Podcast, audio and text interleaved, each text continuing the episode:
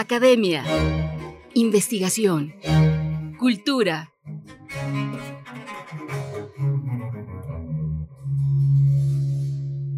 El Colegio Nacional.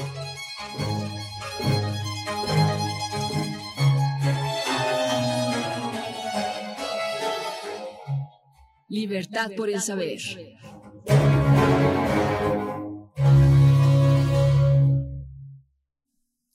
El escritor y periodista Juan Villoro ahondará en la narrativa de Ítalo Calvino en la conferencia Gramática de la Fantasía, del neorrealismo a la ciencia ficción, que inaugura el ciclo El mapa de la lluvia Ítalo Calvino en su centenario. Esta actividad se realizará mañana en las instalaciones del Colegio Nacional y es el propio Juan Villoro quien nos va a dar los detalles de esta actividad. Hola Juan, ¿cómo estás? Bienvenido, buen día.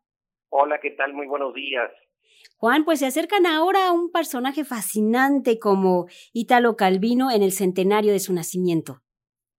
Sí, efectivamente, Ítalo Calvino fue un escritor que tocó muchísimos temas, eh, pues tuvo una versatilidad extraordinaria, él participó en la resistencia durante la Segunda Guerra Mundial y sus primeras obras tienen un tono realista. Él se interesó mucho en la política, militó en el Partido Comunista, al que renunció en 1956 con la invasión soviética de Hungría, eh, pero nunca dejó de, de ser un eh, observador de la realidad desde distintos niveles. Entonces, por un lado, escribió sobre la expansión inmobiliaria, sobre eh, los fraudes electorales en, Italia, eh, sobre la vida urbana y al mismo tiempo empezó a recuperar la historia el pasado a través de la fantasía. Escribió una trilogía maravillosa que se llama Nuestros antepasados. La obra más eh, famosa de esa trilogía es El varón rampante, que trata de un chico que sube a los árboles y literalmente se anda por las ramas y no quiere bajar a la realidad que le resulta vulgar, que le resulta muy poco estimulante y ve todo el siglo XVIII desde las frondas de los árboles. Entonces, la evocación del pasado de Italo Calvino estaba unida a la fantasía y luego se fue al futuro, escribió textos que podríamos considerar de ciencia ficción o de especulación científica, eh, utilizó el tarot como un sistema narrativo, se acercó a los cómics y escribió miles de ensayos sobre los más distintos temas. Entonces, todas estas vertientes de un escritor insoslayable, pues las trataremos de, de abordar en este ciclo que comienza mañana en el Colegio Nacional. También abordó la realidad, ¿verdad, Juan?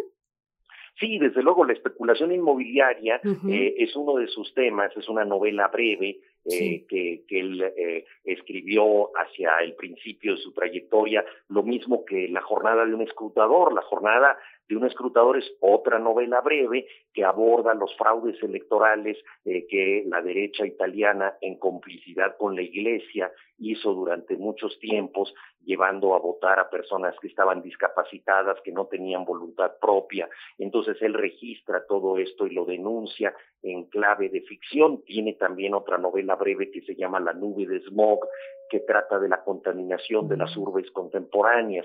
Entonces, estos temas no le fueron ajenos y al mismo tiempo se interesó mucho en los procesos combinatorios de la fantasía, en la ciencia ficción, en fin, en, todos los sistemas deductivos que el ser humano tiene para conocer la realidad.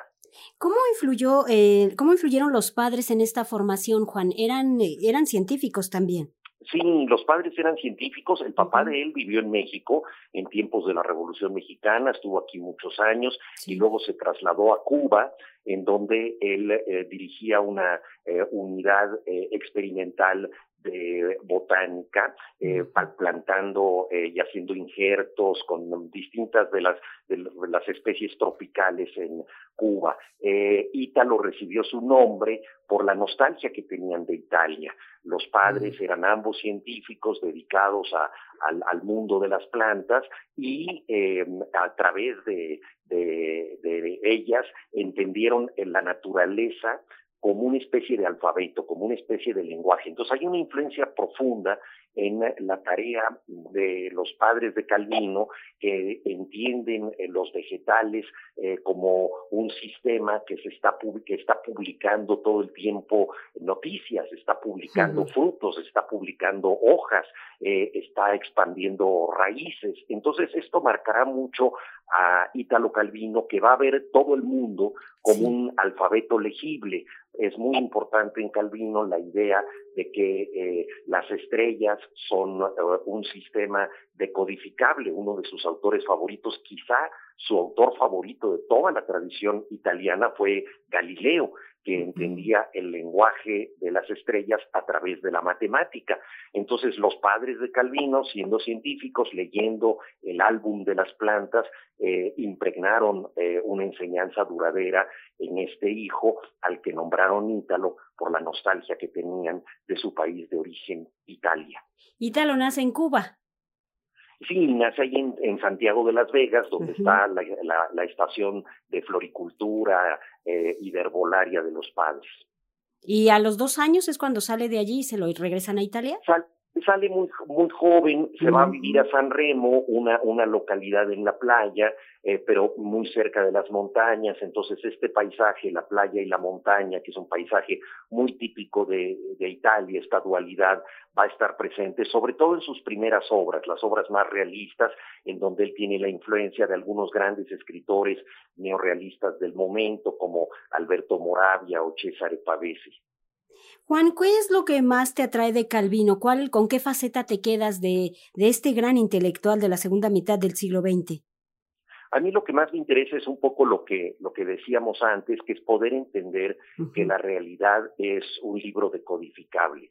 Por eso le pusimos al ciclo eh, Gramática de la Fantasía, que es un título que utilizó otro escritor eh, italiano, Gianni Rodari, y que se aplica perfectamente a Calvino. ¿Cuál es esta gramática? Para Calvino, entrar, por ejemplo, a una tienda en París donde se venden 300 tipos de quesos diferentes, es entrar a un museo catalogable, es entrar a una eh, enciclopedia de las posibilidades que los lácteos tienen de convertirse en quesos. Entonces le interesa mucho entender esta enciclopedia como un libro. Eh, le parece que la arquitectura de París es un maravilloso libro de consulta entiende que las huellas dactilares de las personas que han dado lugar a tantos temas de las novelas policíacas son un sistema de conocimiento, un lenguaje descifrable eh, extraordinario y también peligroso, porque en la medida en que todos tenemos huellas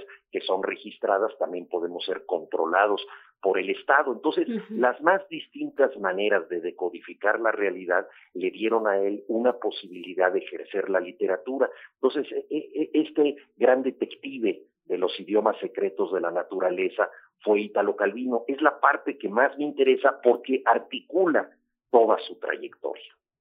Juan, eh, leemos aquí en México con qué frecuencia Italo Calvino. Bueno, todos los, todos los escritores pasan por distintas épocas. Yo creo que ha sido eh, un autor que contó con, con mucha fortuna eh, entre los lectores. En México él fue amigo de, de Octavio Paz, fue amigo de Augusto Monterroso, que si bien era guatemalteco, vivió en nuestro país casi la mayor parte de su vida, eh, eh, y escribió sobre México.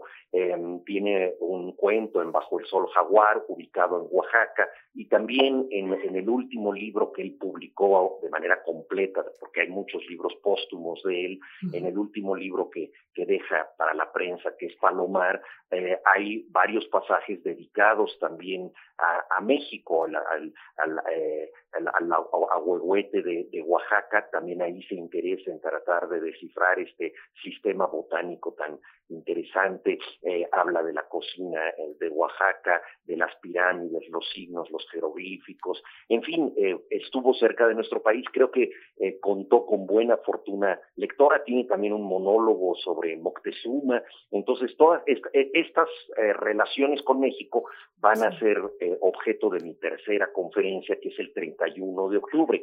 Empezamos mañana con una, una revisión general de la obra de Calvino, continuamos el, el 24 con la participación de Máximo Rizzante, un profesor de eh, la Universidad de Trento, especialista en Calvino, que tuvo la suerte también de tratarlo personalmente. Entonces ahí será una, una mesa colectiva.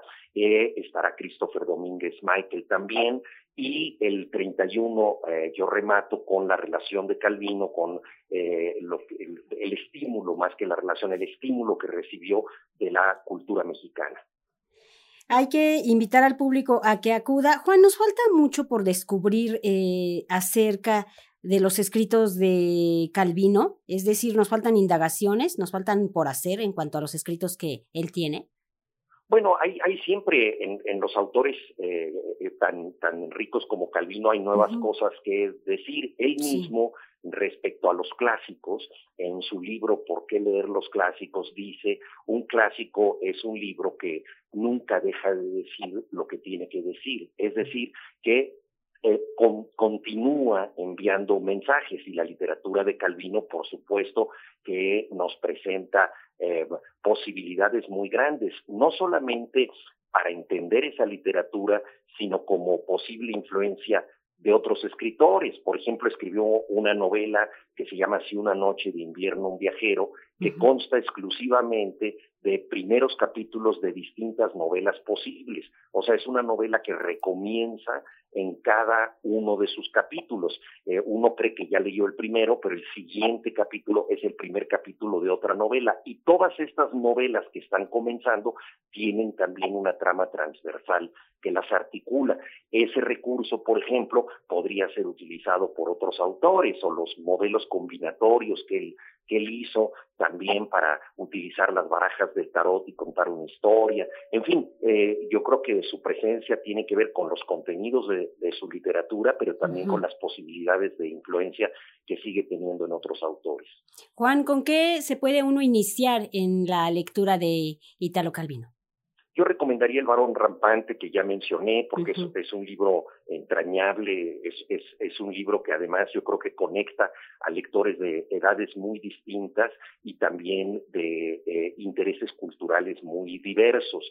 Eh, no se necesita ser un especialista en la historia del siglo XVIII, porque si bien la, la, la novela se ubica eh, en esa época, es eh, una recuperación muy moderna, muy gozosa, muy irónica de cómo puede ser vista la historia desde una perspectiva original, la perspectiva de un niño que sube a los árboles y que desde esa distancia particular observa el mundo como nadie más puede hacerlo. Es, en cierta forma, una metáfora del escritor que trata de observar la realidad desde un punto de vista, desde un mirador diferente, ¿no? No es casual que el último libro de Calvino se llame Palomar, que es el nombre de un célebre observatorio astronómico, es justamente eh, eh, el nombre que le puso a un, a un profesor, a un intelectual que está viendo la realidad, pero que la ve desde una perspectiva distinta, desde el observatorio de una sola persona. Juan, gracias por estar aquí, por compartirnos este conocimiento que también vas a tener, por supuesto, este que lo van a presentar el 3 de octubre, es verdad, a las 18 horas.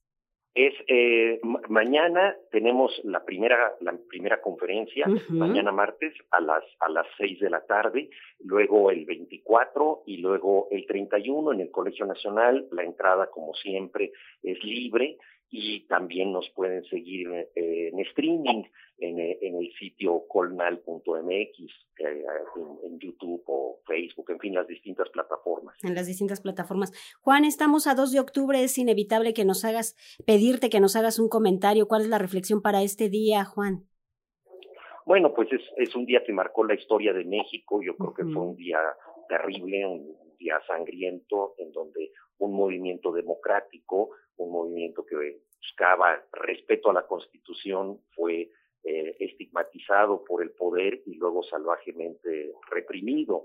Eh, creo que, que efectivamente, como reza el lema, esto no se olvida y es muy importante pensar que las transformaciones democráticas que vinieron después en buena medida se basaron en la herencia de los jóvenes, que algunos de ellos dejaron su vida en la, Plaza de las Tres Culturas. Mi padre perteneció al movimiento del 68, él formó parte de la coalición de maestros, eh, que junto con el Consejo Nacional de Huelga encabezaban el, el, movimiento. Entonces, pues yo a los 12 años pude conocer eh, el miedo, la, la persecución.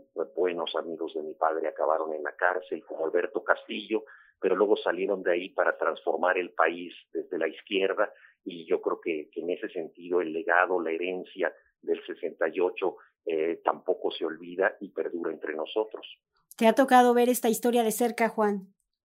Pues sí, con la mirada del niño, ¿verdad? Porque yo tenía 12 años, entonces entendía algunas cosas, pero eh, por supuesto que era demasiado joven para, para participar y sin embargo esto creo que marcó mucho a, mi generación. Eduardo Valle, el búho, que fue uno de los líderes del 68, en sus conversaciones eh, con Elena Poniatowska, cuando él estaba en la cárcel de Lecumberri, dijo para el libro La Noche de Tlatelolco que su generación ya había sido cancelada de la arena política porque pues, habían sido reprimidos, estaban en la cárcel, pero que él confiaba mucho en, sus hermanos menores, en los niños que habían visto las manifestaciones desde las banquetas, que habían sido demasiado jóvenes para participar, pero sabían eh, lo que había pasado y, decía Eduardo Valle, en ellos está el futuro, ellos no olvidarán la ignominia de la que fueron objeto sus hermanos mayores.